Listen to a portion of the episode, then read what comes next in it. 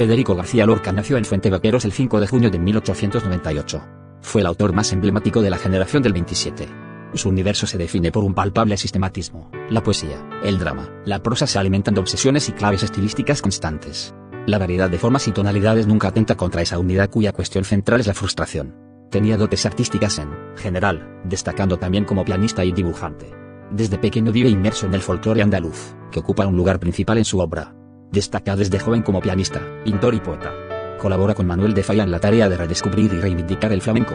Licenciado en Filosofía y Letras, vive en la residencia de estudiantes de Madrid, donde conoce a la florinata de la intelectualidad de la época, Alberti, Buñuelo Dalí, la madurez poética lorquiana incluye las suites, el poema del cantejondo, canciones y el romancero gitano, obra que recrea una Andalucía mítica, con un metaforismo deslumbrante y una portentosa penetración en los abismos del amor y la muerte. Llamado por la Universidad de Columbia, residió en Nueva York, donde escribe el ciclo surrealista, formado por poeta en Nueva York y Tierra y Luna. Crea un grupo de teatro universitario, La Barraca, con el que recorrió numerosos pueblos representando obras clásicas consciente del éxito de los dramas rurales poéticos, elabora las tragedias bodas de sangre y yerma, conjugación de mito, poesía y sustancia real.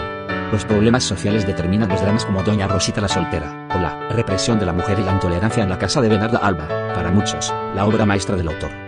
Al comienzo de la guerra civil se refugia en Granada en casa de la familia Rosales pero no logran impedir su asesinato. Fue fusilado la madrugada del 18 de agosto, en el camino de Biznar al Fácar. Su cuerpo, que jamás se recuperó, permanece enterrado en una fosa común anónima en algún lugar de esos parajes.